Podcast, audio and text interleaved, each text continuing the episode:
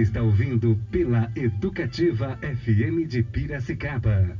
Programa Almanac 105, com a apresentação de Luiz Fernando Dutra. Uma ótima manhã de domingo para você que sintoniza a Educativa FM, a rádio que toca Piracicaba, o 105,9, essa emissora tão querida por tanta gente. É bom saber as pessoas ouvem comentam e muitas pessoas nas mais diversas situações vêm conversar com a gente. Ah, todo domingo eu ligo lá o rádio. Nossa, é tão bom ouvir o que vocês estão falando, tal. E eu lembro ao ouvinte, tudo que a gente fala aqui serve para a gente também para mim como, como apresentador, um, ah, para muitos convidados falam, nossa, eu falei aquilo, aquilo serviu muito para mim mesmo. E acho que a gente, esse exercício do ouvir é muito importante, né? Esse exercício do, do ter a paciência, né, de ouvir e aceitar o que a gente ouve seja muitas vezes é uma crítica que, que as pessoas fazem, uh, dependendo da pessoa que vem a crítica, a gente deixa para lá, né? Mas...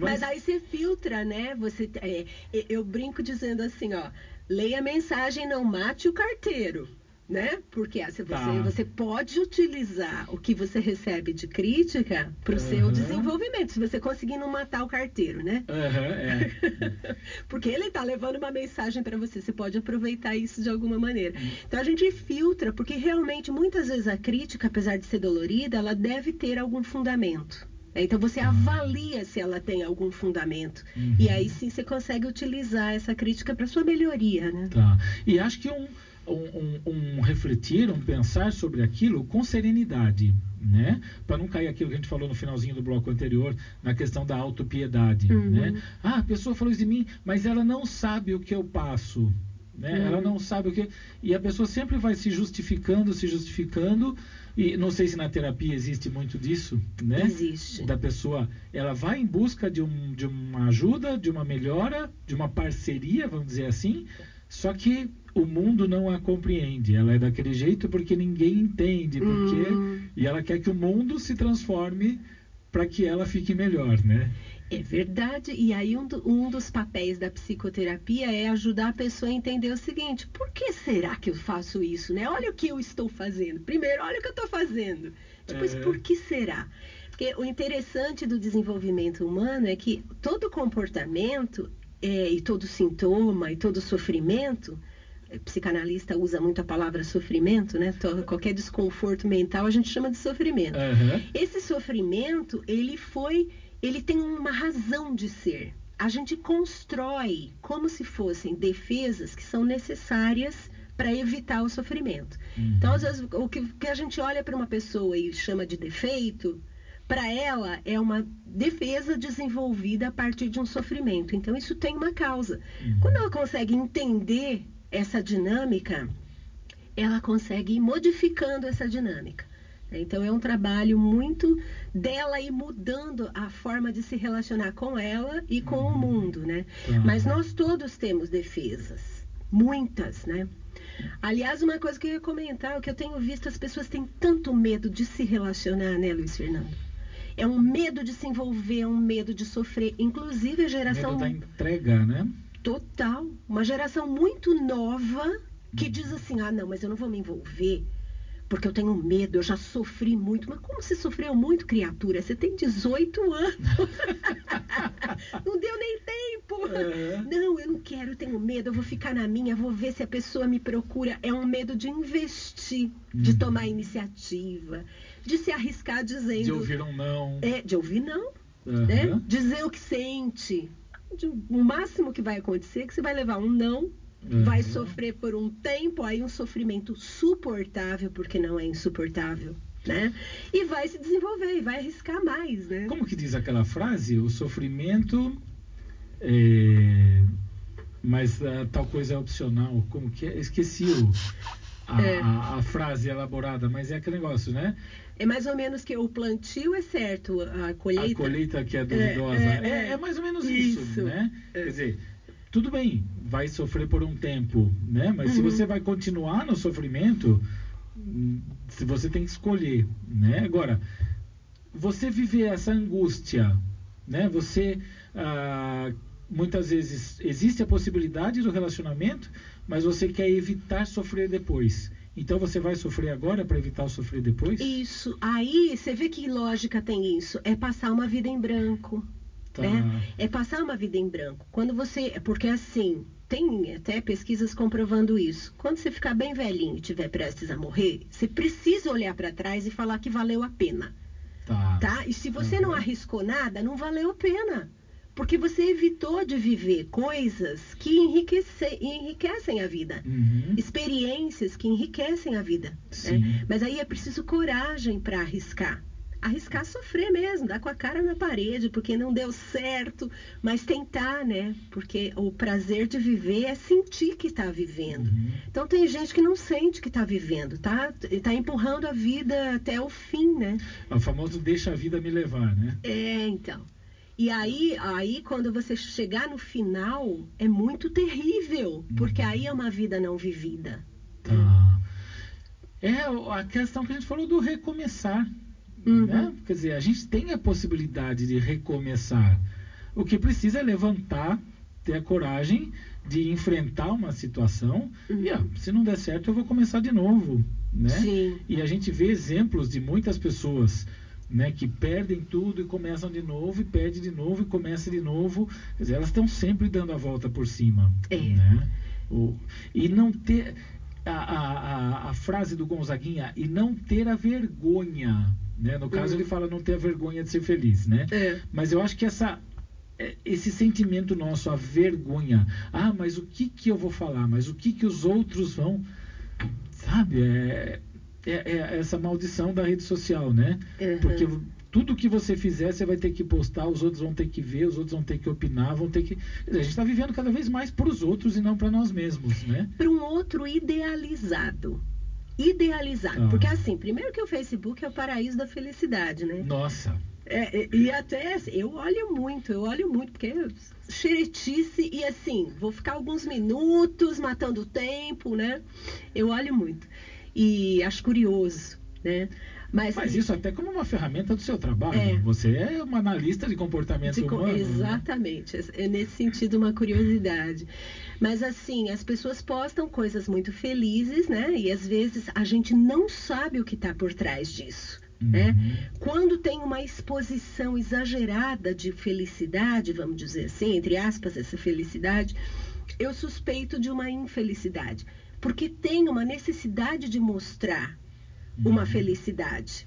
Tá. É uma, é uma necessidade. E isso me parece defesa, sabe? Hum, é um dos meios de defesa. É um dos meios. As pessoas acham que eu estou super bem. Então, Uhum. tudo bem. Então, eu vou ver se me convenço se estou realmente super bem, né?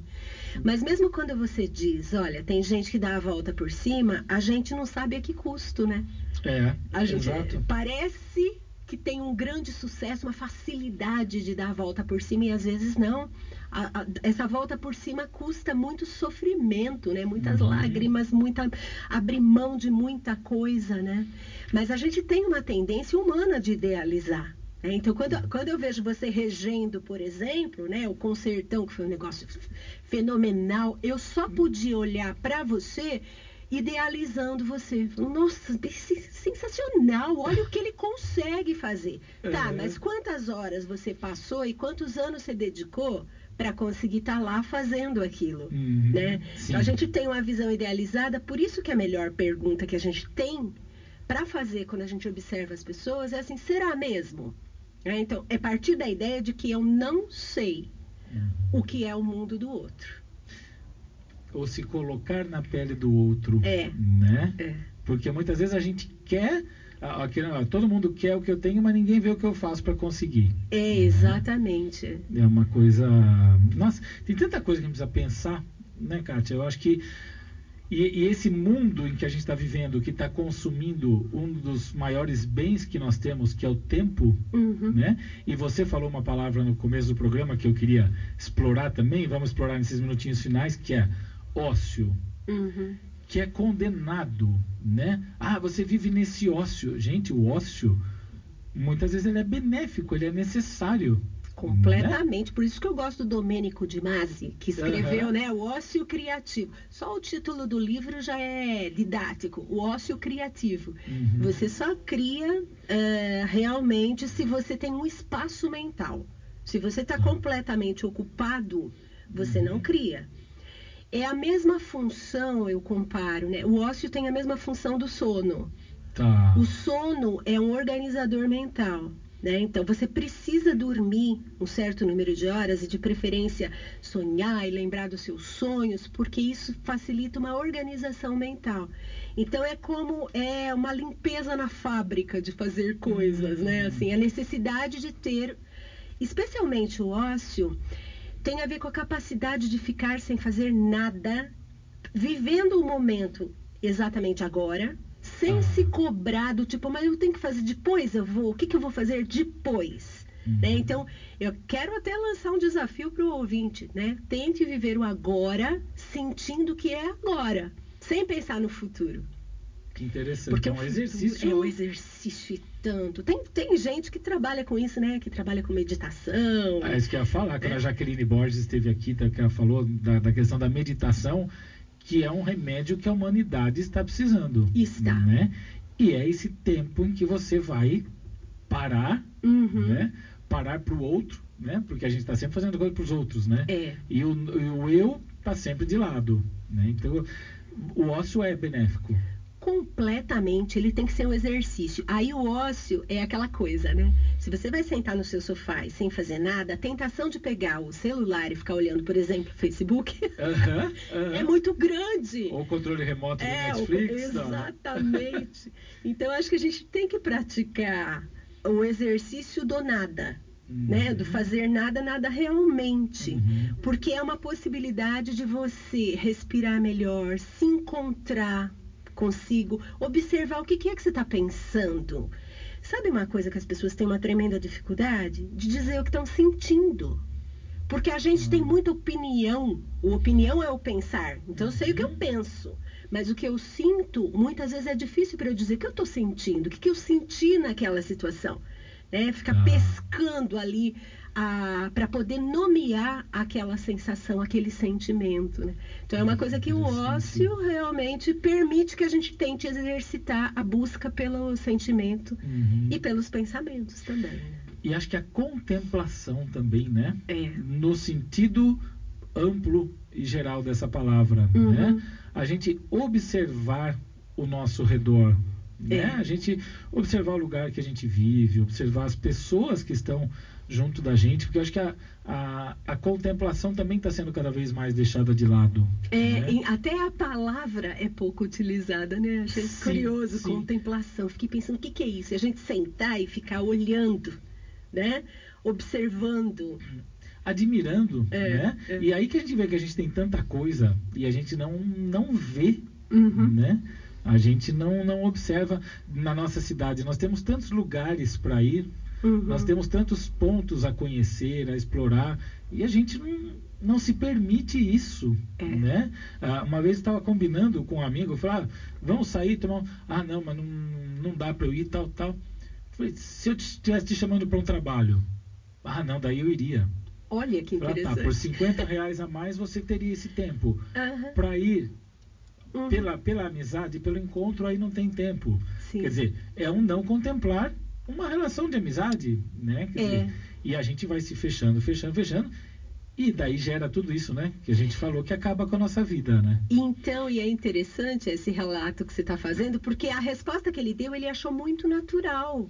É muito natural que eu iria trabalhar e que eu, e como não é trabalho, eu posso recusar. E tu- Aham. tudo bem. Por isso que eu falo do pensar crítico. A gente vai descobrindo coisas, né? Possibilidades quando você consegue pensar criticamente sobre a sua própria vida, né? E como difícil é pensar É. sobre a própria vida, tomar as rédeas da própria vida. É verdade. Se responsabilizar, né? Se responsabilizar. Outro dia eu estava dizendo aqui no, no Psicologia do Dia a Dia, até um amigo meu falou assim: ah, você falou muito que é importante ser adulto. Você repetiu isso, eu não concordo muito. Mas assim, o que é ser adulto? O que é ser adulto? Adulto é a vamos dizer que é a pessoa que se responsabiliza pelas escolhas que faz Uhum. e assume o resultado daquilo que escolheu. E Tá. que busca cada vez mais ser consciente da escolha que faz, porque a gente faz escolhas aleatórias se a gente não pensa sobre a gente, né? Aham. Você não sabe que você está escolhendo aquilo, mas você está. Sim, Né? sim. Então, assim, nesse sentido é que eu acho que todo mundo tem que buscar sempre se responsabilizar pelas próprias escolhas. né? É, a culpabilização do outro também é uma coisa muito comum, né? É. Ah, não deu certo porque o porquê Uhum. o fulano não fez isso. Ah, porque eu não, não tive sorte. Ah, porque não. Quer dizer, é uma Uhum. infantilização. Aí seria uma infantilização, vamos dizer assim. Exatamente. E, e aí cai naquilo que a gente dizia das relações abusivas. Às vezes uma pessoa se relaciona com alguém que, que estabelece uma relação abusiva. né? Então, assim, estou sendo abusado nessa relação. A pergunta é, por que, que você se engajou nessa relação? Então, assim, o foco não é o que o outro fez, é o que eu permiti que o outro fizesse. Tá. Porque se isso não é compreendido, a chance de eu estar repetindo uma relação abusiva é imensa. né? Uhum. Porque não tenho consciência do que estou fazendo. né? Olha que interessante. É por isso que a escolha é muito relativa. A gente fala de um adulto que escolhe, né? Isso Uhum. é idealizado, né? O que todo mundo quer ser um adulto capaz de escolher conscientemente, mas não é fácil fazer isso durante todo o tempo, né? Uhum. Esse, é, esse é o desafio diário. Ter noção clara de que eu estou fazendo uma escolha. né? Acho que é um exercício bom esse, então, para a gente deixar aqui. Nós estamos nos minutinhos finais, né? Da gente realmente pensar, né? Mas o pensar antes, né? É, então. Antes de fazer a escolha. Porque muitas vezes, depois que a gente fez a escolha, já foi. Já né? foi. Aí, se você se toca disso depois, você não repete, né? Que, já, que já é uma grande coisa. Ou ter a humildade de reconhecer que não É. deu certo, né? É. E, e o exercício do ócio, como você falou, né? É Da verdade. gente se permitir mais tempo, mas não é o ócio, não é ligar a televisão e ficar na frente da televisão, é o é o nada mesmo, é o esvaziar a cabeça, Uhum. porque é aquele negócio, uma jarra cheia você não coloca nada dentro, né? É. Quer dizer, é esvaziar essa jarra e permitir coisas novas entrem, né? É. Acho que é transformador isso daí. E assim, esse espaço mental do vazio, né? Vamos dizer que abriu um espaço para o não sei. Quando a gente tenta julgar ou saber, achar que sabe alguma coisa, né? Aham. Se você abre o espaço para o não sei, tem a possibilidade de uma nova construção. Porque já, quem já sabe tudo não tem nada para aprender, né? Aham. Então, assim, não sei. Que legal. E a pessoa que acha que sabe tudo, pra mim, tá velha. É, Eu falo que a gente envelhece quando a gente perde a vontade de aprender. é verdade. Enquanto existe a vontade de aprender, de continuar, né, aberto a novas, a gente não envelhece. É a gente isso está, aí. A gente está vivendo. É né? Kátia, foi uma delícia esse bate-papo com você. Quero agradecer muito a sua presença aqui. Se algum ouvinte quiser conversar com você, quiser tirar alguma dúvida, ou mesmo quem ouve aí a- o seu quadro nas quartas-feiras pela manhã, tem algum contato que você possa deixar? Claro. É, A, minha empresa se chama Vivência Psicologia. Eu tenho Face e tenho o site da Vivência. E meu celular com WhatsApp é 99783 8384. Vamos repetir? 99783 8384. Que legal, olha, agradeço muito e vamos marcar mais vezes, viu? Porque acho que a gente precisa dessas conversas realmente para mim, para os ouvintes, para todo mundo. A gente precisa de contatos, a gente precisa ouvir e principalmente botar a cabeça para funcionar, né? Não para a empresa, não para os negócios, mas para que a gente viva, para que a gente tenha mais qualidade de vida. Perfeito. Eu agradeço muito pela oportunidade. Obrigado, Kátia.